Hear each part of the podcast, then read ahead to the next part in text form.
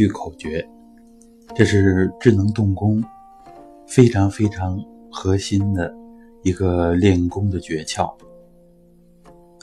它可以作为练功的准备工作，而且呢，是我们练所有功法都非常有必要的这么一个调整精神和形体、进入练功态的这么一个过渡的非常重要的阶段。另外，它完全可以作为一个单独的功法来进行练习，所以这个八句口诀是极其重要的。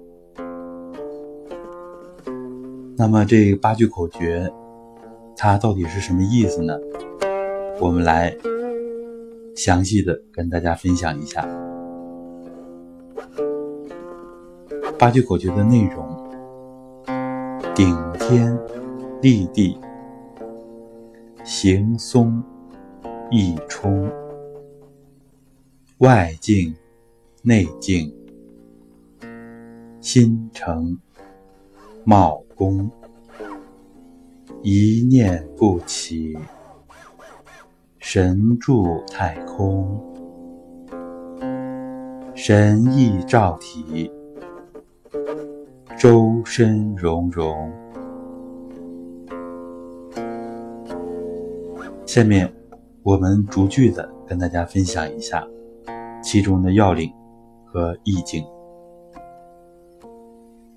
整个八句口诀是从我们不练功的状态过渡到练功的状态，也就是从人心过渡到道心的这么一个过程。道心就是我们练功的念头。或者叫修道的这样一种精神状态。八句口诀的第一句“顶天立地”这一句，要求我们一想，头顶着青天，脚踩入大地。实际上呢？按照我们最新的资料，这一句完全可以改为“透天彻地”。头一顶，就顶出了蓝天虚空；脚一踩，透过地下，透过整个地球，踩到另一侧的虚空。这样呢，我们就不局限于。脚下的周围的这个有形的这么一个空间，我们一下子头上脚下都是虚空了。这样的境界更有益于我们练功。第二句，行松易冲，在第一句的基础之上。第一句想着自己高高大大的，像一个巨人，像盘古开天辟地那样，那种境界和心胸，好像天底下就我一个人了。在这样一个基础之上，我们进一步的要放松形体，这就是行松。行松的关键，实际上。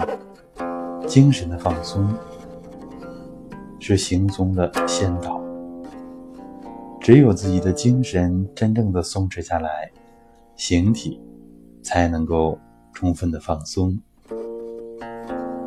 这就是行松。意冲，意念要充斥，一方面，意念要充斥到身体当中。有行松这个基础了，就要把意念透进去、冲进去，做到形神合一。然后呢，这个一冲还有一层意思，就是要把自己的意念冲到整个六合虚空里边，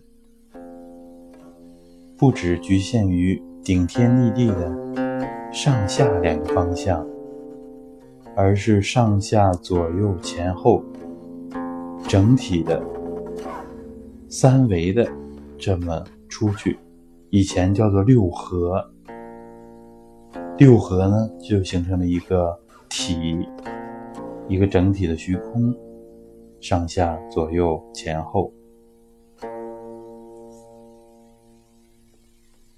这就是行松易冲这句口诀的意境。也可以想象自己高高大大的，自己的形体一冲。就充满整个宇宙了，有这样的意境也行。先把意念充斥自身，然后想着把自己的意识充斥于天地之间，这样也可以。大家可以自己体会一下。第三句，外境内境。第一个外境是。外表恭恭敬敬，是这个“敬”字。敬，是我们练功非常非常重要的一个无上的法门，儒释道各家都在用。比如说儒家，像在《易经》里边，其实就早就提到了“静以之内”。然后呢？宋朝的二程之一程颐啊，也是程颐川，他曾经说过：“入道莫若静，静以之内。”他也引用了《易经》当中的这个观点。实际上，儒家他对修身是有着深入而系统的研究和实践的。佛道两家，其实他们敬神、敬佛这些宗教仪式和活动，它的核心就是使人内心产生这种恭恭敬敬的这种状态，从而才能真正的把自己的内心安静下来。所以，这是传统文化当中非常重要的一个字。外境，外表恭敬之后，内心才能安静，这就是内静。第二个静是安静的静，使我们的精神进入集中、专一这样一个运用意识的要求。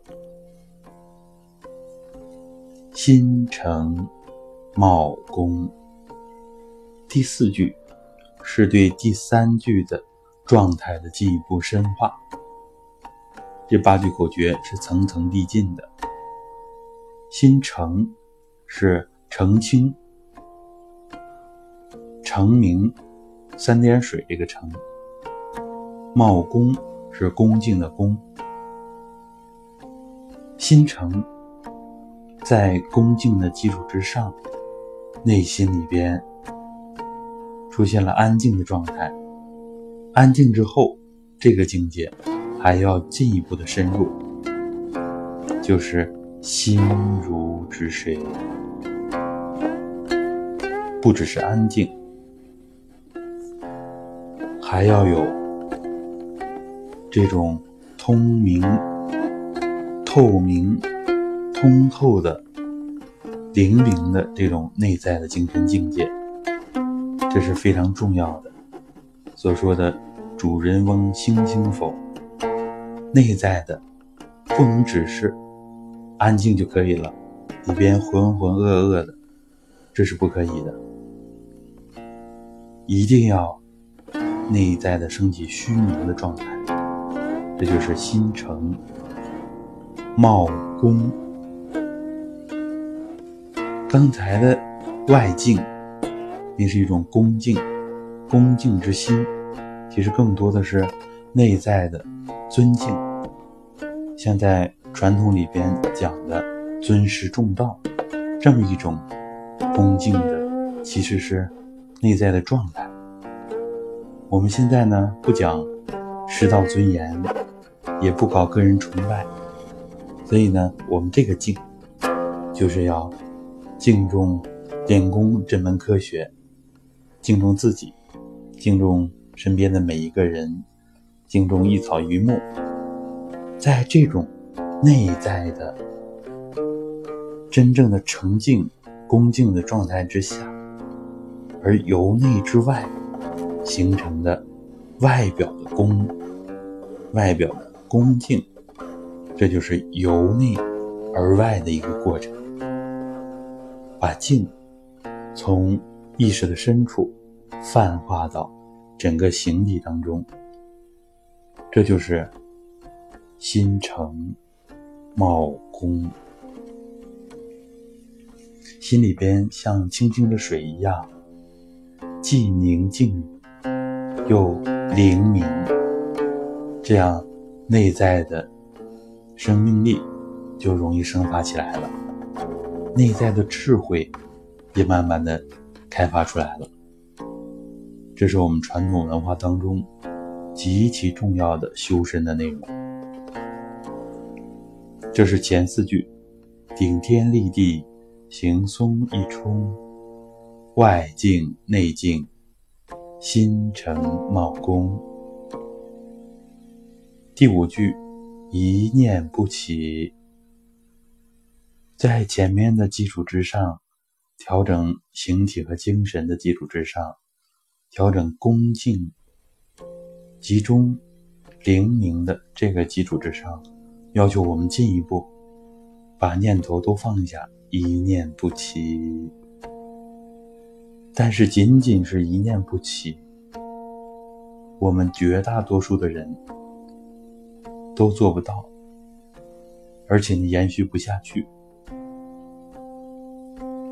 所以马上就进入到第六句口诀的状态，就是神住太空，升起这样一个练功的念头，意念注入到蓝天虚空里边，